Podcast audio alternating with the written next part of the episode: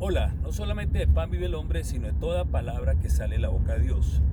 Todos en la vida queremos tener una cosecha abundante, una cosecha buena. Pero esa cosecha viene de lo que sembramos. Y realmente en una parábola Jesús dice que su palabra es una semilla que cae en corazones, pero él habló de cuatro diferentes corazones.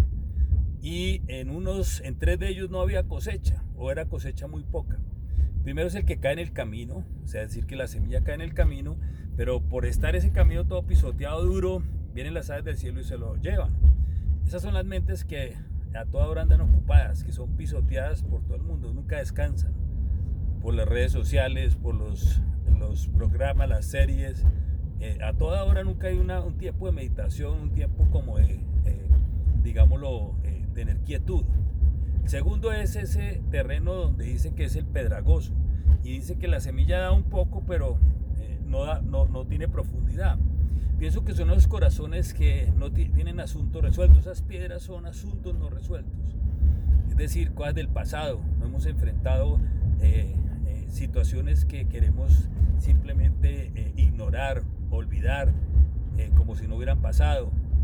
O no hemos resuelto. Tenemos cosas escondidas en nuestro corazón.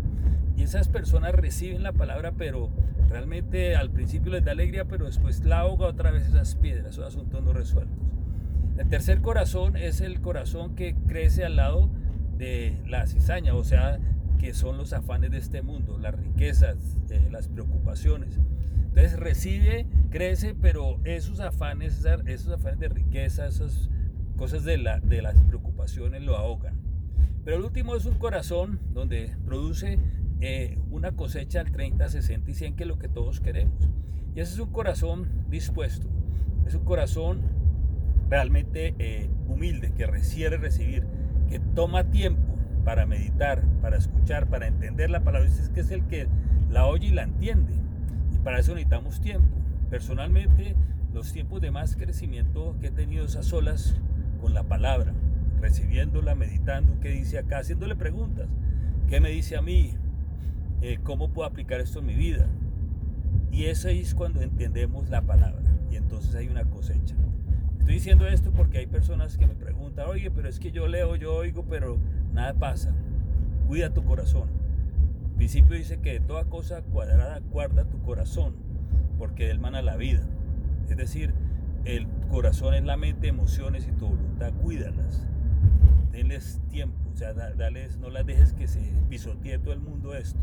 No estés mirando todas las series, no estés mirando, oyendo toda la música que está por ahí, porque tu corazón va a aparecer como, algunos de esos terrenos. Resuelve las cosas del pasado.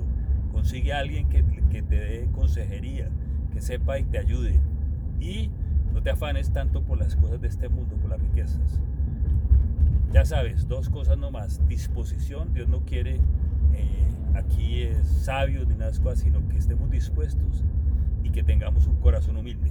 Y ese es el que va a dar cosecha, ese corazón. Que tengas un buen día.